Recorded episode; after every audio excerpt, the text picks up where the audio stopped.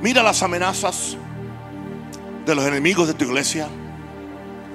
Mira las amenazas de una religión incrédula, de un sistema anticristiano.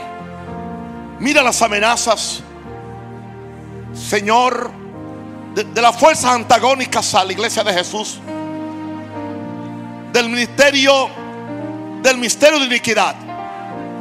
Mira las amenazas de aquellos que no han visto el reino de Dios y que se oponen a que tus siervos prediquen la palabra con libertad. Pero Señor, a ti levantamos nuestra mano y pedimos, oh Dios, que tú concedas a tus siervos que con todo de nuevo hablemos tu palabra. Ore conmigo, hermanos, que nunca perdamos el denuedo del Espíritu de Dios para anunciar el consejo de Dios.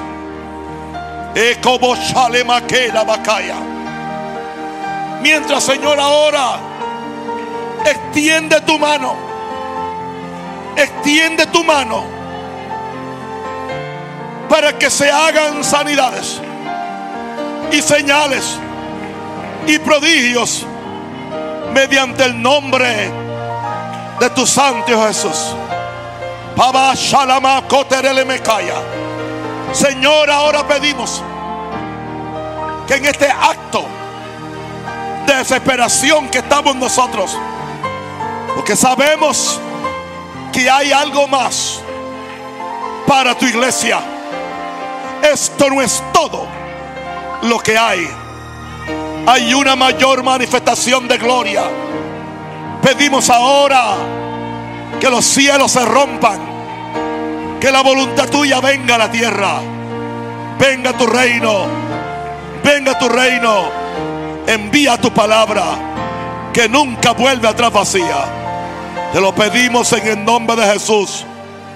Y el pueblo de Dios dice, si lo crees, diga aleluya. Amén y amén y amén.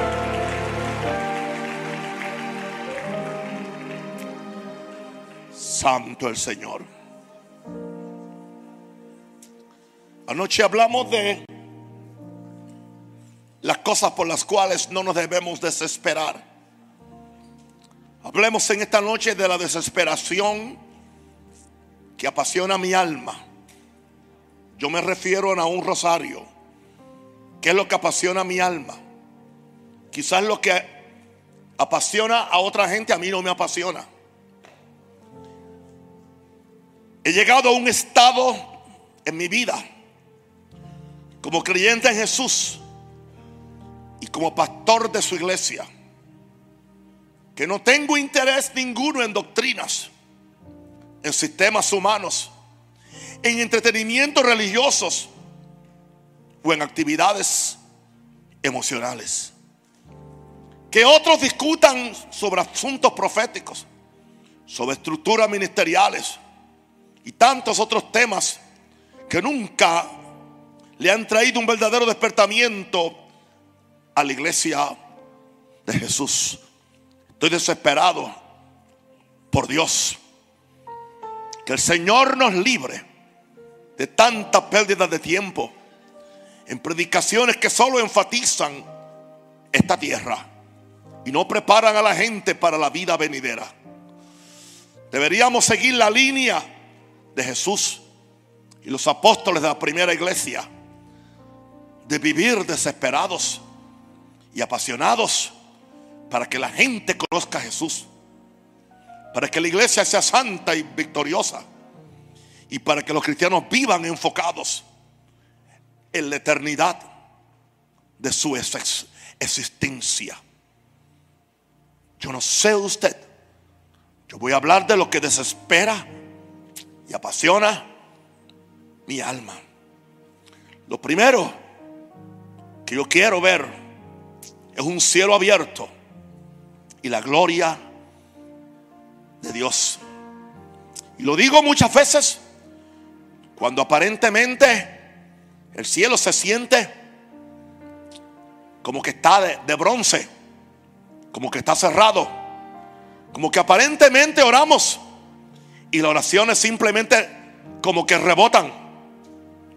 Pero yo no estoy solo en eso. Porque hubo otro santo de Dios de la antigüedad por nombre Daniel. Que estuvo por 21 días bombardeando el cielo con una oración. Y él creía que estaba orando en vano. Él no sabía lo que estaba pasando en lugares celestiales. Él no sabía que por razón de la seriedad y objetivo de su oración, había llamado la atención del mismo infierno. Y Satanás había enviado un príncipe que se oponía a que Gabriel viniera con la respuesta para dársela a Daniel. Pero eso no llevó a Daniel a dejar de orar. Persistió con denuedo, con fuerza, por 21 largos días. 21 largos días es bastante. Si yo muchas veces que estoy un solo día encerrado hasta las 4 de la tarde y oro y no siento nada, no oigo nada, no veo nada, no percibo nada. Y la tendencia tuya sería decir, no vale el esfuerzo. Vamos a seguir una religión vana de entretenimiento y no hagamos este tipo de vida espiritual. Lo que no sabía Daniel era lo que el Gabriel vino y le dijo, desde el primer día que humillaste tu corazón ante mí, tus palabras fueron oídas. Pero claro, se me opuso el príncipe de Persia, pero vino el arcángel Miguel, capitán de las huestes celestiales, peleó contra el príncipe demoníaco de Persia. Y aquí estoy yo con la respuesta. Yo quiero que usted entienda, no estamos solos.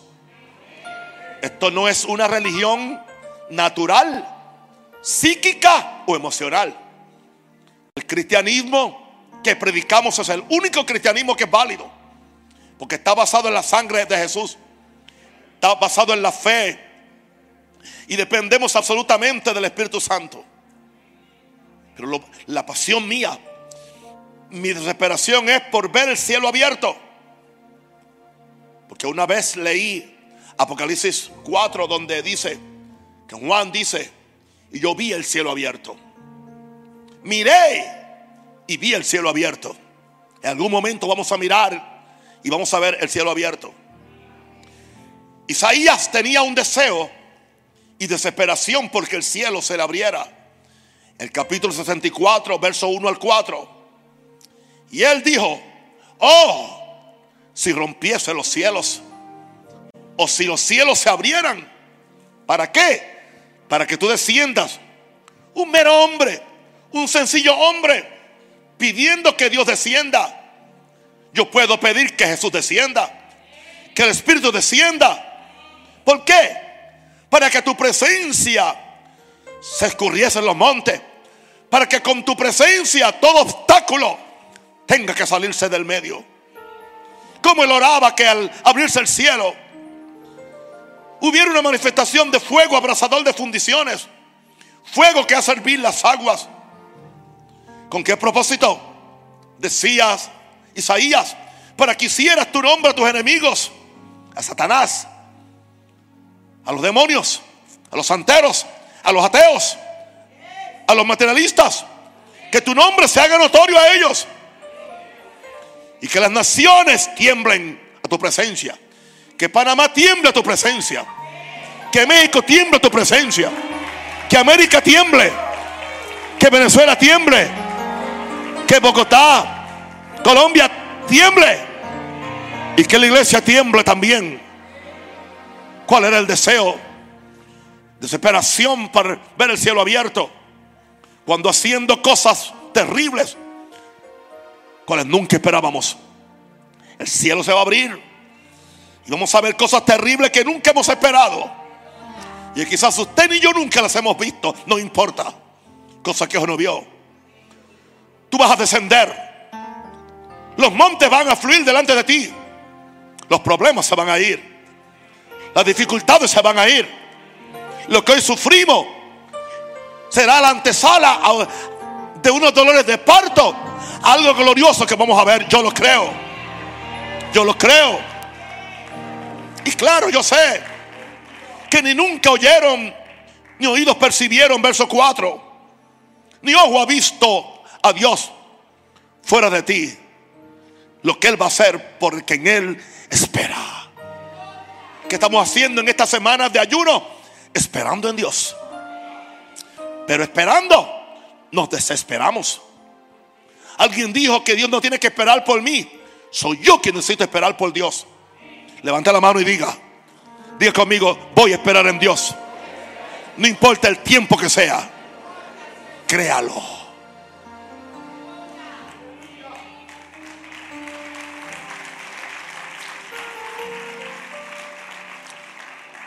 La desesperación que apasiona mi alma, número dos. Y es real para mí. Por tener en mi vida la constante presencia del Espíritu Santo. Como nos decía el apóstol Bertucci el domingo en la iglesia Maranata Este. Yo no puedo vivir sin la presencia de Dios. Éxodo 33, 14. Las palabras de otro santo. Y él dijo, Dios le dijo a él, Dios le dijo a Moisés, mi presencia irá contigo y te daré descanso. Y Moisés respondió, si tu presencia no ha de ir conmigo, no nos saques de aquí. Hermanos, tenemos que hacernos adictos a la presencia del Espíritu Santo de Dios. En su presencia hay plenitud de gozo. Deseemos, practiquemos, desesperémonos. ¿Cómo tú vas a pasar una semana sin sentir a Dios? Yo no quiero pasar un minuto. Desesperado estoy por ti. No puedo aguantar más. Ni un segundo. Ese es el cántico de alguien que extraña la presencia de Dios. Salmo 119, 58. Es la exclamación de alguien que amaba a Dios. Tu presencia supliqué de todo corazón. Ten misericordia de mí según tu palabra. Otras palabras, Señor, no porque yo me lo merezco, no porque yo pueda comprarte, no porque estoy ayunando, no porque estoy orando, es tu misericordia. Claro que voy a orar, claro que voy a vigilar, claro que voy a ayunar. Eso no es una excusa para yo no usar los medios de gracia. Yo voy a ayunar, yo voy a buscar a Dios, no importa. Voy a vigilar, no importa que no duerma. Voy a dejar de comer, no importa lo que el diablo diga o lo que diga o lo que me aconseje alguien que diga que yo voy a perder la salud. Y si la pierdo, mejor estar con Cristo que estar en esta tierra de todas formas.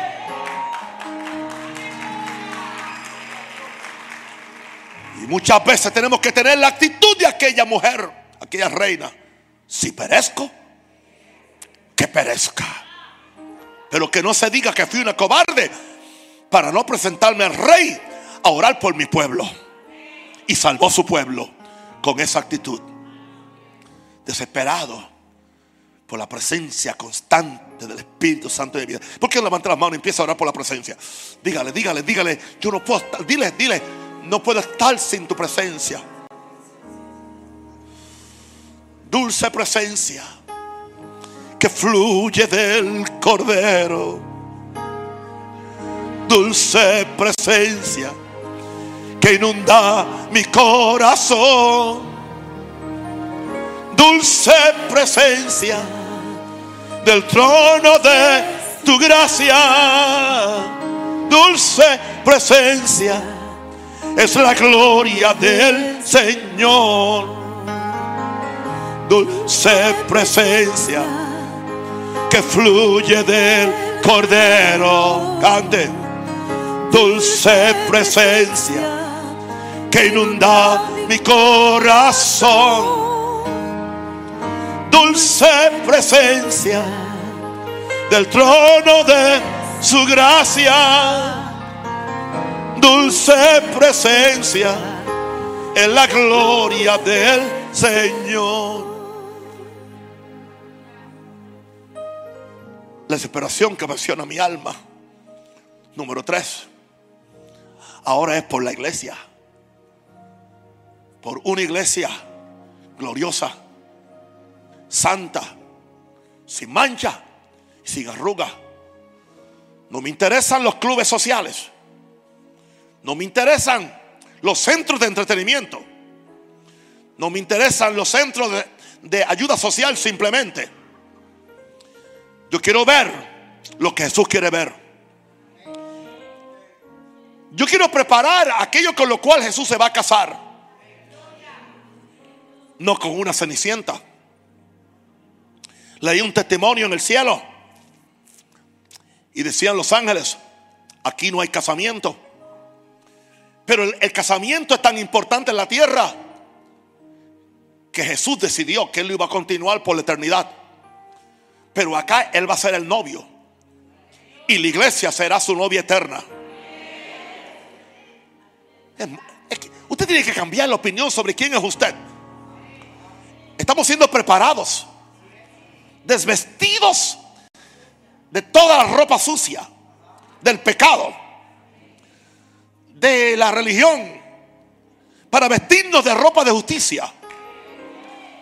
Porque Jesús dice Efesios 5:27 que Él tiene un plan de presentarse a sí mismo como el regalo de Dios que es una iglesia gloriosa. Yo no la veo.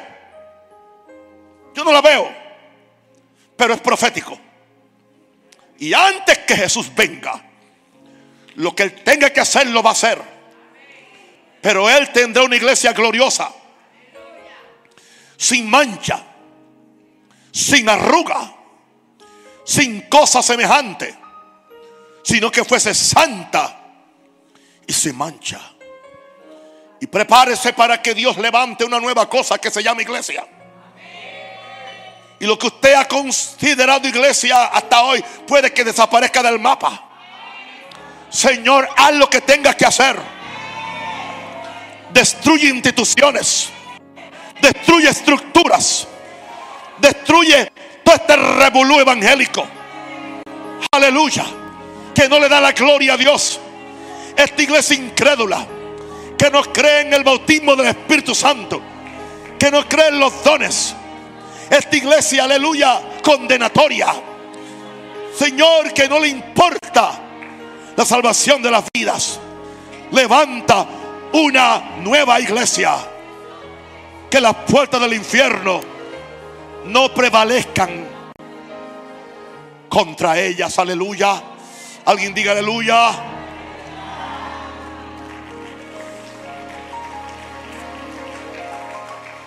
Hay alguien que vio esta iglesia. En el cantar de los cantares, capítulo 6, verso 10. Salomón, ¿quién es esta que se muestra como el alba? El alba es el amanecer. ¿Alguien sabe que el amanecer es, la, es, la, es el, el momento más bello del día? ¿Quién es esta que se muestra como el alba? La, la noche pasó, todo pasó y ahora viene un tremendo amanecer. ¿Quién es esta que se muestra como el alba? Proféticamente está diciendo hermosa como la luna. ¿Por qué? ¿Por qué? Esclarecida como el sol. Habla de la iglesia imponente como ejércitos en orden. Por eso yo vivo. Por eso predico tanto. Por eso hago convocaciones de ayuno. Hago convocación de semana. No porque no tenga otras cosas que hacer. Yo tengo iglesias que darían cualquier cosa porque yo fuera y estuviera con, con, con, con ellos uno o dos o tres días. Pero yo estoy levantando una iglesia. Gloriosa. Santa. Sin mancha. Sin arruga. Hermosa como la luna. Esclarecida como el sol. Imponente como ejércitos en orden. Y la voy a ver. Y no me voy para el cielo. No me voy para el cielo hasta que no la vea. O es posible que yo y ella nos vayamos juntos al cielo. Porque Cristo viene por esa iglesia. Ese regalo de Dios. ¿Cómo Dios le va a dar una cenicienta a su hijo que derramó su sangre? Así que dé ese valor usted, porque es parte de esta iglesia. Desesperado.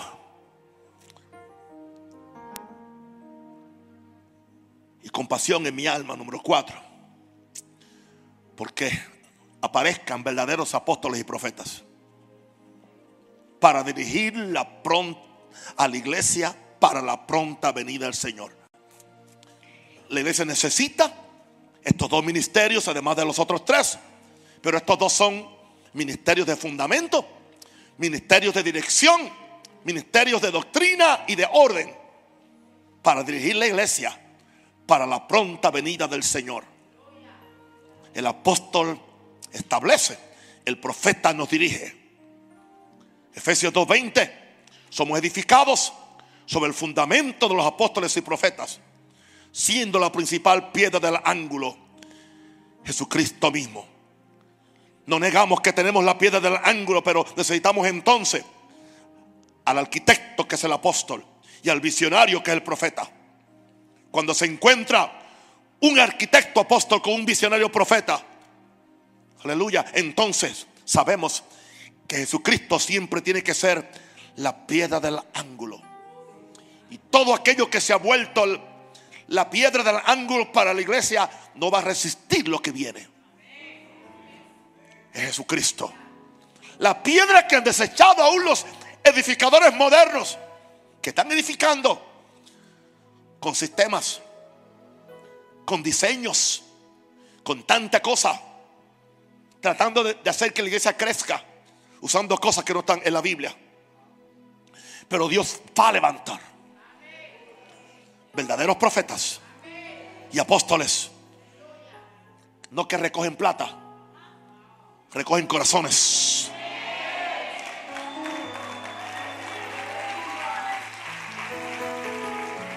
No que manipulan la gente, los, edifican. Qué importantes son estos dos ministerios cuando casi al final de Apocalipsis 18, 20 Babilonia está ardiendo, está siendo quemada. El falso sistema religioso sacado del medio, no va a quedar nada de ellos. Y mire lo que dice el cielo en el verso 20. Alégrate sobre ella, cielo. Hay un gozo en el cielo porque Babilonia está cayendo. Pero hay un gozo en la tierra y dice, y vosotros santos, apóstoles y profetas, a los santos son ustedes pero juntamente con apóstoles y profetas, alégrese que Babilonia se va a caer. Porque Dios os ha hecho justicia en ella. Dios va a hacer justicia en Babilonia. Y todo sistema falso, mentiroso, manipulador, incrédulo que no representa a Dios será quemado. con todo respeto, va a tocar iglesias católicas, iglesias independientes, evangélicas, pentecostales, de todas las ramas, no importa, y aún de algunas de Maranata, sino camina de acuerdo a la palabra de Dios. Quema a Babilonia, quémala, quémala, que se caiga, para que Sión se levante. Para eso vivimos.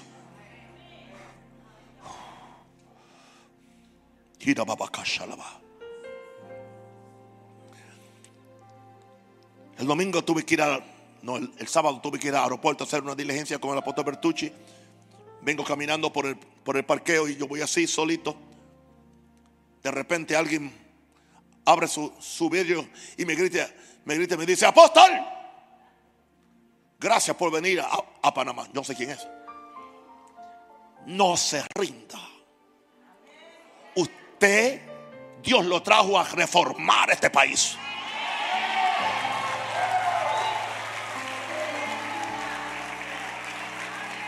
Y siguió. No sé quién es.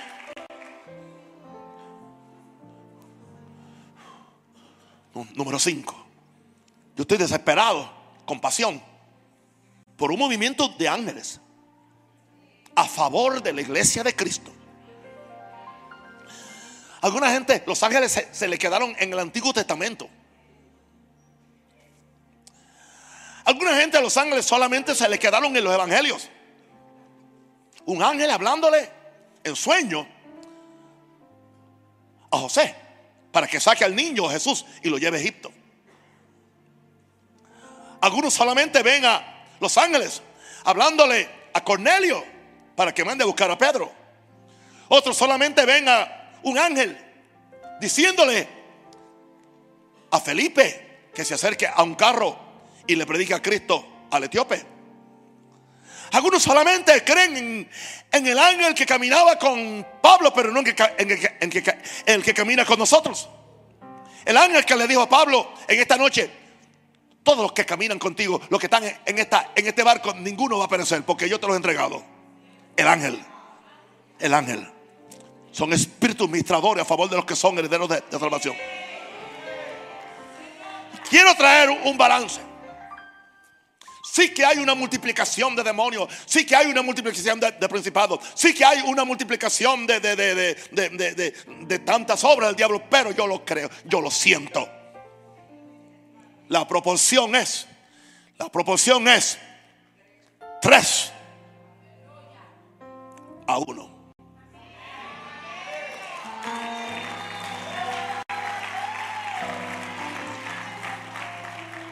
Aleluya. Mayores son los ejércitos de Dios. Son millares de millares de millares de millones. Son millones. Y están constantemente subiendo y bajando. Subiendo y bajando. Hay un tráfico angelical continuo entre el planeta Tierra y el planeta Cielo. Y no solamente, ellos manejan carros de fuego. Tienen una ruta. Vienen a buscar los creyentes cuando mueren. Y los llevan al cielo. Jesús dijo, veréis a los ángeles de Dios. Ascendiendo y descendiendo sobre el Hijo del Hombre. Ese fue el mismo ángel que vio, que vio Jacob. Y es el mismo, son los mismos que están sobre la iglesia. La iglesia tiene el derecho a reclamar el ministerio de esos ángeles, a reclamar que los cielos se abran sobre nosotros. El ángel de Jehová acampa a tu alrededor y te defiende. Ellos no van a permitir que el diablo te destruya. Ellos van a traer vidas a este lugar. Ellos te van a traer recursos económicos para tus necesidades. Una pregunta, una pregunta. No fue un ángel quien le dijo Agar, ¿dónde había agua para que el niño no se muriera de sed? Fue un ángel.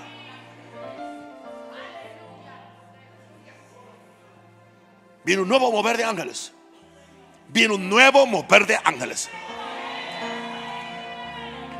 Si tus ojos fueran abiertos para ver el mundo espiritual, ángeles pudieras ver que nos vienen a ayudar. Cosas que tú no puedes hacer. Cosas que tú no has soñado. Aleluya. Te van a liberar de cosas que tú ni te entiendes. A veces los vas a ver, otras veces no los vas a ver aleluya, a sus ángeles mandará acerca de ti que te guarden en todos tus, todos tus caminos. El ángel le dio una comida a Elías que le duró 40 días. Qué bueno era esa comida Ángeles alimentaron a Jesús después que el diablo se fue. Voy a decirte una cosa, después que el diablo se vaya de tu vida, los ángeles van a venir a alimentarte.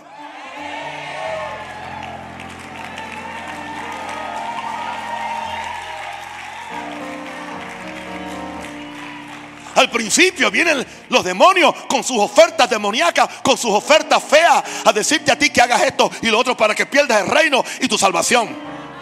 Pero si tú resistes, ¿ah? ¿hasta dónde? A la primera, a la segunda y a la tercera. Jesús resistió la primera, la segunda y la tercera. Y a la tercera va la vencida. Y entonces se tuvieron que ir los demonios. Y ángeles venían y servían a Jesús. ¿Qué le servían? Aderezan mesa delante de mí. En presencia de mis angustiadores. ¿Sabe que los ángeles son meseros en el cielo? Son los que sirven las mesas. Porque ellos se consideran inferiores a nosotros. Los ángeles, ellos mismos se consideran inferiores a nosotros. Porque ellos nunca han sido redimidos. Nosotros fuimos redimidos por la sangre del cordero. Por eso es que son espíritus ministradores a favor de los que somos herederos de que acaba de la salvación. Denle un aplauso fuerte al Señor.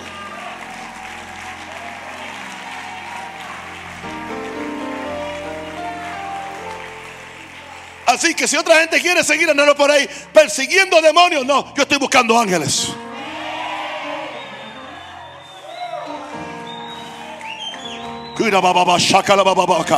Come on, oren el Espíritu Santo. Oren, ¿qué importa lo que diga el diablo? Ave colobosaya.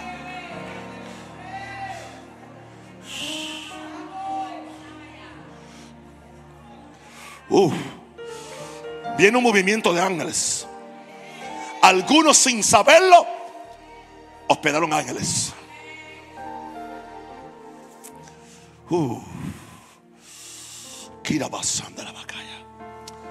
Adora a Jesús. Le estoy diciendo cuál es mi desesperación. No es por hacerme millonario. No. Ni aún por tener la iglesia más grande. Eso viene. Pero sin yo, sin, sin yo buscarlo. Busque el reino primero. Número 6. Por poder de señales y milagros en esta hora. Tiene que acontecer. Hechos 5, 11, 16. ¿Qué, había pasado? Simplemente se murió un mentiroso en la iglesia. O la parejita. Anandías y Zafira. ¿Y qué dice el verso 11? Y vino gran temor sobre toda la iglesia. Y sobre todos los que oyeron estas cosas. Y por la mano de los apóstoles se hacían muchas señales y prodigios. ¿Se da cuenta por qué tanto desprecio a los apóstoles y por qué tanto apóstol falso? Toda esta proliferación de apóstoles falsos es una antesala a los buenos apóstoles que vienen. Y por la mano de los apóstoles se hacían muchas señales y prodigios en el pueblo y estaban todos unánimes en el pórtico de Salomón. De los demás, ninguno se atrevía a juntarse con ellos, mas el pueblo los alababa grandemente. O sea, esos ningunos eran los religiosos, pero el pueblo, los pecadores, muy contentos con los apóstoles. Y los que creían en el Señor aumentaban más, gran número, así de hombres como de mujeres, tanto que sacaban los enfermos a las calles y los ponían en camas y lechos para que al pasar Pedro, a lo menos su sombra cayese sobre alguno de ellos y aún de las ciudades vecinas. Muchos venían a Jerusalén trayendo enfermos y atormentados de espíritus inmundos y todos, y todos eran sanados. Vamos a ver ese poder. Vamos a ver ese poder. Esa es mi gran ansiedad. Vamos a llamarle ansiedad. Aleluya. Desesperación. Es la pasión que tengo en mi alma. Ver verdaderos señales y milagros para que la gente crea y sepa. Y termino diciendo cuál es mi última y gran eh, preocupación, o no preocupación, desesperación, por un, un evangelismo sobrenatural, donde millares de almas sean añadidas al cielo. Hechos 19, 17, y esto fue notorio a todos. Esto fue cuando el asunto aquel de que echaron fuera, Pablo echó fuera el demonio y los, unos muchachos eh, quisieron hacer lo mismo y el demonio le cayó encima y los dejó desnudos. Y esto fue notorio, verso 17, a todos los que eh, habitaban en Éfeso, así judíos como griegos, y tuvieron temor todos ellos. y era magnificado el nombre de- del Señor. Y muchos de los que habían creído venían confesando y dando cuenta de sus hechos. Asimismo, muchos de los que habían practicado la magia trajeron los libros y los quemaron delante de todos. Y hecha la cuenta de su precio, hallaron que eran 50 mil piezas de plata. Así crecía y prevalecía poderosamente la palabra del Señor. Dios va a avergonzar a todos los brujos y los santeros. Dios los va a avergonzar. Dios los va a avergonzar. Va a avergonzar políticos mentirosos. Aleluya. Y todo político, que venga en contra de, la iglesia se va a morir. La el mismo ángel que mató a Herodes va, va a matar a algunos políticos. El mismo ángel. Fue un ángel. No fue el diablo, fue el ángel de Dios. Los que se metan con la iglesia de Jesús. Los que vengan en contra de los siervos del Señor. Los que quieran, aleluya, destruir los siervos del Señor. Sea en Panamá, sea en Colombia, sea en Venezuela. Escúcheme en Venezuela. Cualquier político que venga en contra del apóstol Bertucci, cuídese. Tenga cuidado, tenga cuidado quien toca. Aleluya, al siervo de Dios, a Javier Bertuche. Usted puede ser el primero político que se va a morir o que Dios lo va a matar. Ángeles de Dios van a hacerlo. Dios se va a dar a respetar. En esta última hora, Dios se va a dar a respetar. Jehová reina, diga, Jehová reina. Póngase de pie y empieza a orar fuertemente. Ore fuertemente. Ore fuertemente. Shakalabakate rebekaya. Ore fuertemente. Ore fuertemente. Ore, ore, ore. Desespérese por Dios. Desespérese por la gloria. Desespérese por el Espíritu Santo. Revoca shalaba. Esta noche he profetizado cosas que van a pasar. Y yo lo creo. Glory. Fuerte. Fuerte. Fuerte. Fuerte. Aleluya. Aleluya. Ore. Cúbrame con la sangre. Ahora mismo cúbrame con la sangre mía y a usted. Cúbrame. Glory. Karababa sola bababa. Shiraba que te revendo rocoto roboshe. Yeah.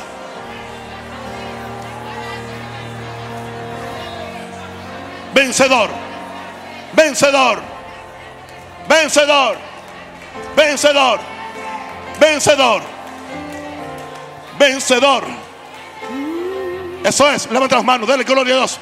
Diga, soy más que vencedor. Soy más que vencedor. Soy más que vencedor.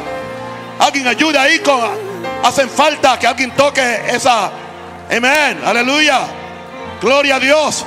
Aleluya, Señor. Sacude. Sacude, Padre Santo. Eso es. Eso es. Algo tiene que romperse. Esto no se queda así. Jehová se va a levantar. Jehová se va a levantar. Jehová se va a levantar. Oh, vencedor. Yes, yes, yes, yes, yes. Yes, eso es. vencedor, Yeah, vencedor eso es, dígalo. por la sangre. Yeah, Soy vencedor. eso es. Vencedor, vencedor Yeah,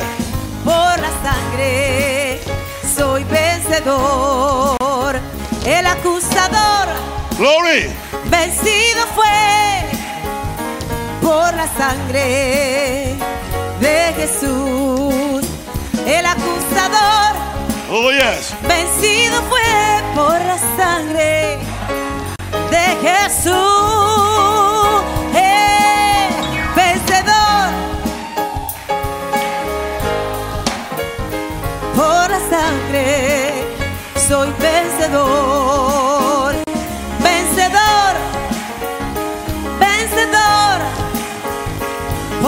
sangre, soy vencedor, vivo por fe, sin temor, soy redimido, justo soy,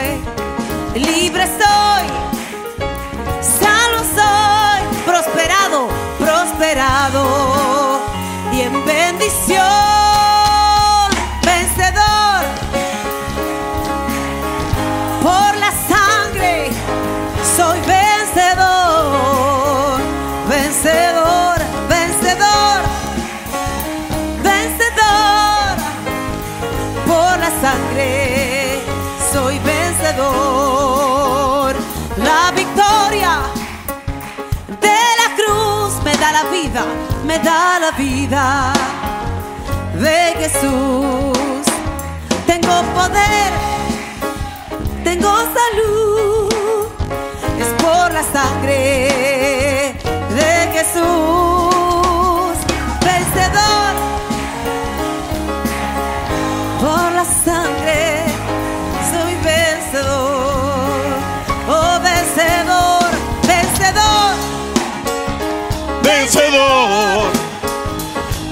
Sangre.